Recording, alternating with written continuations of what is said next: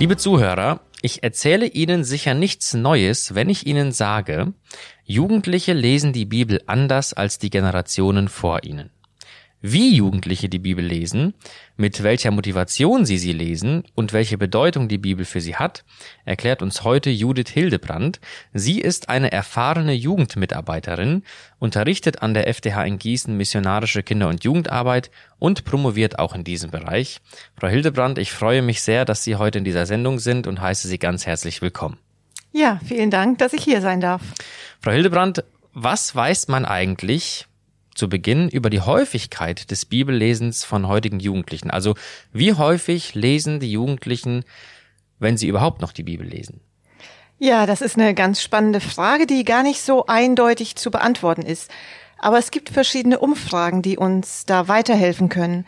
2019 zum Beispiel eine Umfrage im Auftrag von IDEA. In dieser wird deutlich, dass 15 Prozent der 18 bis 29-Jährigen in Deutschland in der Bibel lesen. Mal im Vergleich dazu, die über 60-Jährigen, da lesen nur noch vier Prozent ähm, in der Bibel. Das ist also ein ganz erstaunliches Ergebnis. Jüngere scheinen häufiger zu lesen als ältere. Und aufschlussreich sind auch die Ergebnisse der Empirica Jugendstudie von 2018, die noch ein bisschen genauer hingeschaut haben. Da wurden Jugendliche zwischen 14 und 29 Jahren befragt und nach dieser Empirika-Studie lesen ja über 17 Prozent der religiösen Jugendlichen mindestens einmal in der Woche in der Bibel und sogar 75 Prozent der hochreligiösen Jugendlichen, also Jugendliche, für die der Glaube wirklich eine hohe Bedeutung hat oder eine lebensverändernde Bedeutung.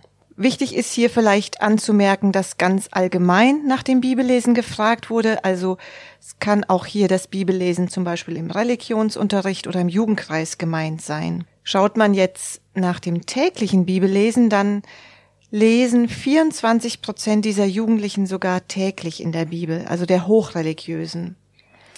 Und da gibt's noch ein ganz spannendes Ergebnis, was ich auch sehr interessant fand, dass es eher die älteren Jugendlichen sind, der Hochreligiösen, die häufiger in der Bibel lesen. Also 24 Prozent der 14 bis 19-Jährigen und sogar noch der Prozentsatz ist höher bei den 20 bis 29-Jährigen. Können also, wenn wir das mal so zusammenfassen, festhalten, dass Bibellesen ein ja doch noch ein, was ist, was Jugendliche heute tun und dass es vor allen Dingen hochreligiöse ähm, Jugendliche tun.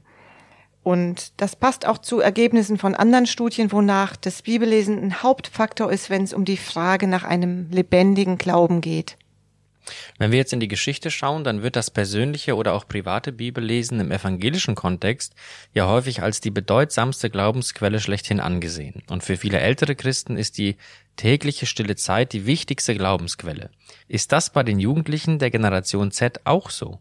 Nein, das kann man so nicht mehr sagen. Das ist auch ein Ergebnis der Empirica Jugendstudie. Und für die Jugendlichen heute ist zum Beispiel das gemeinsame Singen eine viel wichtigere Glaubensquelle als das Bibellesen. Bibellesen steht hinter dem Lobpreis, dem persönlichen Gebet oder auch sogar dem Gesprächen mit Freunden und Familien, christlichen Freizeiten oder Predigten.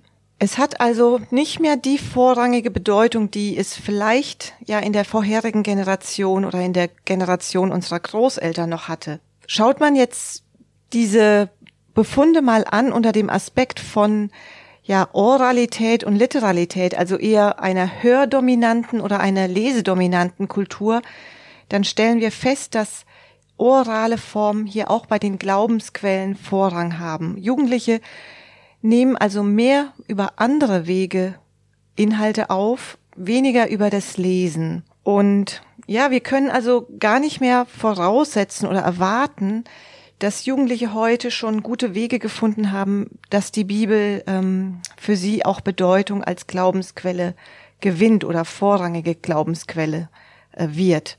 Auch wenn sie vielleicht häufig in der Bibel lesen. Wenn man sich jetzt diesen Befund anschaut, dann kann man sich ja fragen, aus welcher Motivation lesen die Jugendlichen dann in der Bibel? Ja, das ist sehr interessant. Ich habe ähm, vor einiger Zeit Interviews mit Jugendlichen geführt, die regelmäßig in der Bibel lesen und mich hat genau diese Frage interessiert. Warum lest ihr in der Bibel? Und ganz deutlich wurde da, dass es aus einer inneren Motivation heraus geschieht. Also nicht, weil jetzt der Pastor, der Jugendleiter oder die Eltern es von ihnen erwarten oder auch nicht, weil es zum guten Christsein dazugehört. Im Gegenteil, sie sagen zum Beispiel auch, man kann auch Christ sein, ohne in der Bibel zu lesen.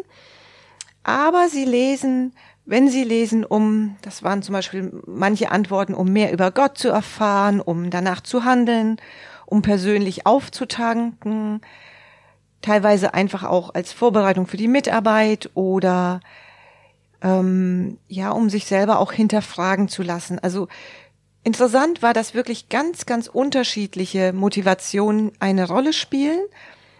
Aber es ist nicht aus Pflichtgefühl. Das ist, denke ich, ein ganz wichtiger Punkt, den wir hier feststellen können. Und das passt zu dieser Lebenseinstellung dieser Generation, dass man Dinge nicht einfach aus Tradition übernimmt, sondern sich sehr bewusst überlegt, was man tut und immer wieder auch fragt, ob das jetzt auch zu einem passt, ob es ähm, einem was bringt und so weiter. Das ist zum einen vielleicht eine richtig tolle Sache zu merken, boah, die sind von innen heraus motiviert. In gewisser Weise entsteht natürlich auch eine Spannung, denn sie scheinen auch nicht unbedingt eine Notwendigkeit zu sehen, in der Bibel zu lesen. Man spürt auch eine gewisse Beliebigkeit. Jetzt kann ich mir vorstellen, dass Jugendliche angesichts des digitalen Zeitalters, in dem wir uns ja befinden, auf andere Art und Weise die Bibel lesen als Generation vor ihnen. Ja, das ist, denke ich, auch in gewisser Weise so. Und ähm, Bibellesen kann ja nicht losgelöst vom jeweiligen kulturellen Kontext gesehen werden. Und es ist ganz normal, denke ich, dass jede Generation wieder neu eigene Wege findet, um in der Bibel zu lesen. In der frühen Kirche zum Beispiel, da wurden Texte auswendig gelernt und rezitiert. Ähm, man hat sich getroffen, es wurde vorgelesen, es geschah gemeinschaftlich. Es gab ja auch nur wenige Abschriften, so dass es gar nicht möglich war, dass man zu Hause privat für sich Texte gelesen hat. Das kam erst später durch die Erfindung des Buchdrucks und die Übersetzung der Bibel in die deutsche Sprache. Von daher ist es ganz logisch, dass Jugendliche auch heute ähm, im digitalen Kontext, wo sich so viel ändert, auch in der Informationsaufnahme, sich auch neue Wege suchen, die für sie passend erscheinen. Mhm. Das führt uns zu einem nächsten Bereich, und zwar ähm, können Sie uns erklären, wie Jugendliche die Bibel lesen? Also wie sieht jetzt praktisch das Leseverhalten dieser Generation aus? Also die Jugendlichen sehnen sich danach, dass die Bibeltexte direkt in ihre Lebenssituation passen, dass die Bibel im Leben erfahrbar wird. Das war ein Ergebnis meiner Interviews. Ich denke, das ist in dieser Lebensphase ja auch was ganz Natürliches. Man wünscht sich Antworten auf ganz konkrete Lebensfragen. Und wenn man das jetzt mal gesamt gesellschaftlich sieht, dann scheint hier vielleicht sogar auch eine Verschiebung stattzufinden.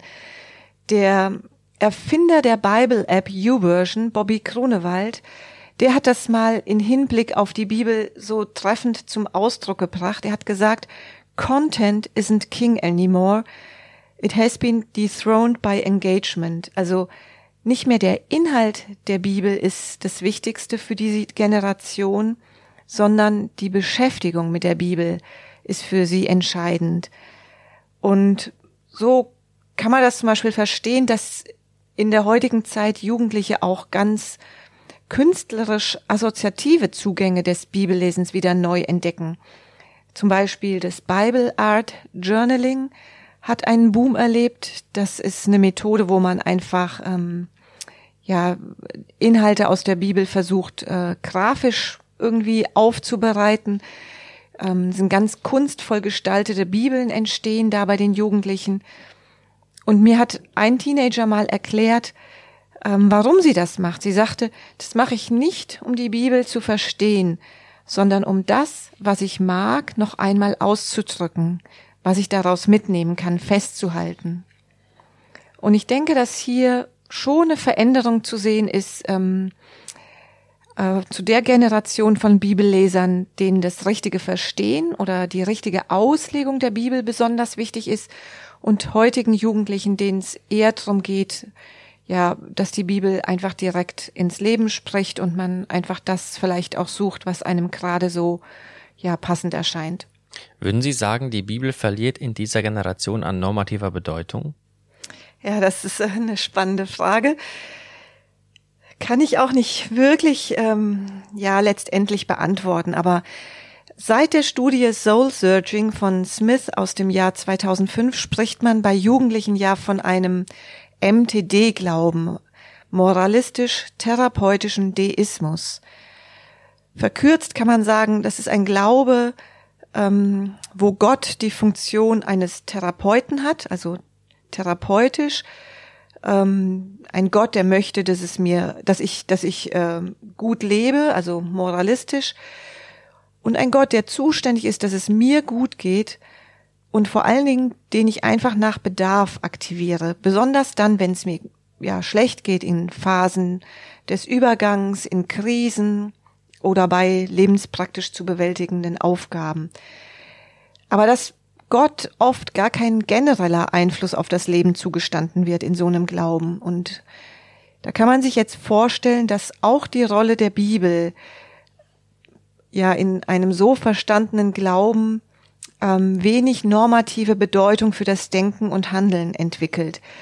Im Paradigma eines MTD-Glaubens wird die Bibel zu einem Ratgeber, den man je nach Bedarf konsultiert der einem vielleicht gute Momente im Alltag verschafft, wenn man merkt, da passt was und der einem vielleicht auch das Gefühl einer Verbindung zur Transzendenz gibt. Aber die generelle Funktion der Bibel als die Basis oder der Maßstab für Glauben, Denken und Handeln wird ja ihr so leicht nicht mehr zugestanden in dieser Art des Glaubens.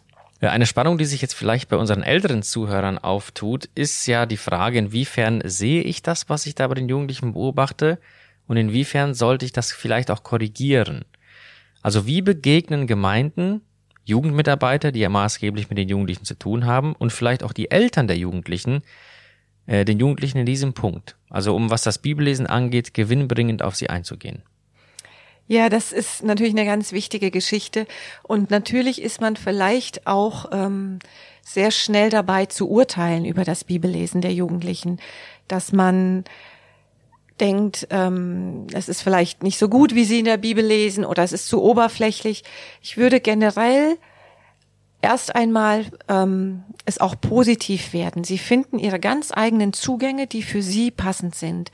Und das wertschätzen und würdigen und sich vielleicht auch selbst zu hinterfragen, wo haben wir Bibellesen zu einem rein kognitiven äh, ähm, spirituellen Praxis gemacht, dass es nur noch um das Verstehen geht, aber das persönlich angesprochen sein, das lebensverändernde, das das heilige Moment vielleicht gar nicht mehr so äh, betont haben. Das ist die Frage, die wir uns einfach stellen müssen. Und natürlich, ja, war es zu allen Zeiten wichtig, ähm, diese Sache im Blick zu haben, Kinder und Jugendliche an die Bibel ranzuführen. Ich glaube aber tatsächlich, dass die große Herausforderung in der heutigen Zeit im digitalen Kontext liegt und dem damit verbundenen Verlust von Aufmerksamkeit und Konzentration und auch dieser permanente Einfluss von säkularem Gedankengut. Und das erschwert wirklich für Jugendliche heute den Zugang zur Bibel. Und ich denke, da brauchen sie Unterstützung.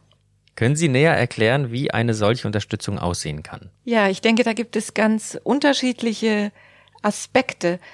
Zum einen halte ich es für ganz wichtig, Bibellesekompetenzen bei Kindern und Jugendlichen zu trainieren. Wir können nicht mehr davon ausgehen, dass sie von sich aus längere Texte in der Bibel lesen und auch verstehen können. Nur mal ein Beispiel, nur 40 Prozent der 12- bis 19-jährigen Jugendlichen heute in Deutschland lesen überhaupt noch in Büchern und vielen fällt es auch schwer, sich zu konzentrieren. Es ist vielleicht vergleichbar auch mit einem Sport. Wenn man möchte, dass jemand eine Sportart gut beherrscht, dann ist es wichtig, auch die Technik zu trainieren. Und von daher ist es sehr, sehr wichtig, dass Eltern oder Mitarbeiter in der Gemeinde sich Zeit nehmen, gemeinsam mit Kindern und Jugendlichen in der Bibel zu lesen. Und einfach diese Lesefähigkeiten oder das Verständnis von Texten zu trainieren. Da gibt es ja auch gute Angebote. Wenn wir es mit Kindern und Jugendlichen zu tun haben, die wirklich nie lesen, vielleicht auch gar nicht gut lesen können, kann man auch ganz leicht auf einer anderen Ebene vielleicht einsteigen ähm, durch kleine Videos. Das Bibelprojekt zum Beispiel bietet da gute ähm, Videos an oder niederschwellige Dinge. Ein Ansatz, der in der Wissenschaft auch gerade in Hinblick auf das Lesen allgemein sehr aktuell ist, ist das Shared Reading, das geteilte, laute Lesen. Ähm, das ist auch vielleicht eine gute Möglichkeit, das einfach mal ähm, zu nehmen als eine Methode, gemeinsam laut Texte zu lesen. Aber noch was anderes ist wichtig. Ich glaube, auch bei denen, die selbst schon in der Bibel lesen, die auch für sich einen Zugang gefunden haben, können wir nicht automatisch davon ausgehen, dass es für sie auch als Glaubensquelle ähm, hohe Bedeutung hat. Und auch das ist wichtig im Blick zu haben, dass wir ihnen helfen, auch inhaltlich aus den Texten Gewinn für ihren Glauben zu ziehen. Und hier denke ich, ist das Vorbild, wie die Bibel für uns selbst ja zur Glaubensquelle wird, ähm, wie sie unseren Glauben prägt und formt, für diese Generation unglaublich wichtig. Hier brauchen sie ganz authentische Vorbilder, Menschen, die sie ganz persönlich mit hineinnehmen, sie lehren. Auch das im Prinzip nichts Neues, aber vielleicht in der heutigen Zeit umkämpfter oder bedeutsamer, als es je zuvor war. Frau Hildebrand, haben Sie ganz vielen Dank, dass Sie unseren Blick auf dieses so wichtige Thema gelenkt haben und vielen Dank für diese erfrischenden Perspektiven. Ich wünsche Ihnen und auch Ihnen als unseren Zuhörern gottesreichen Segen. Mein Name ist Arthur Reiswig und Sie hörten FTH Podcast.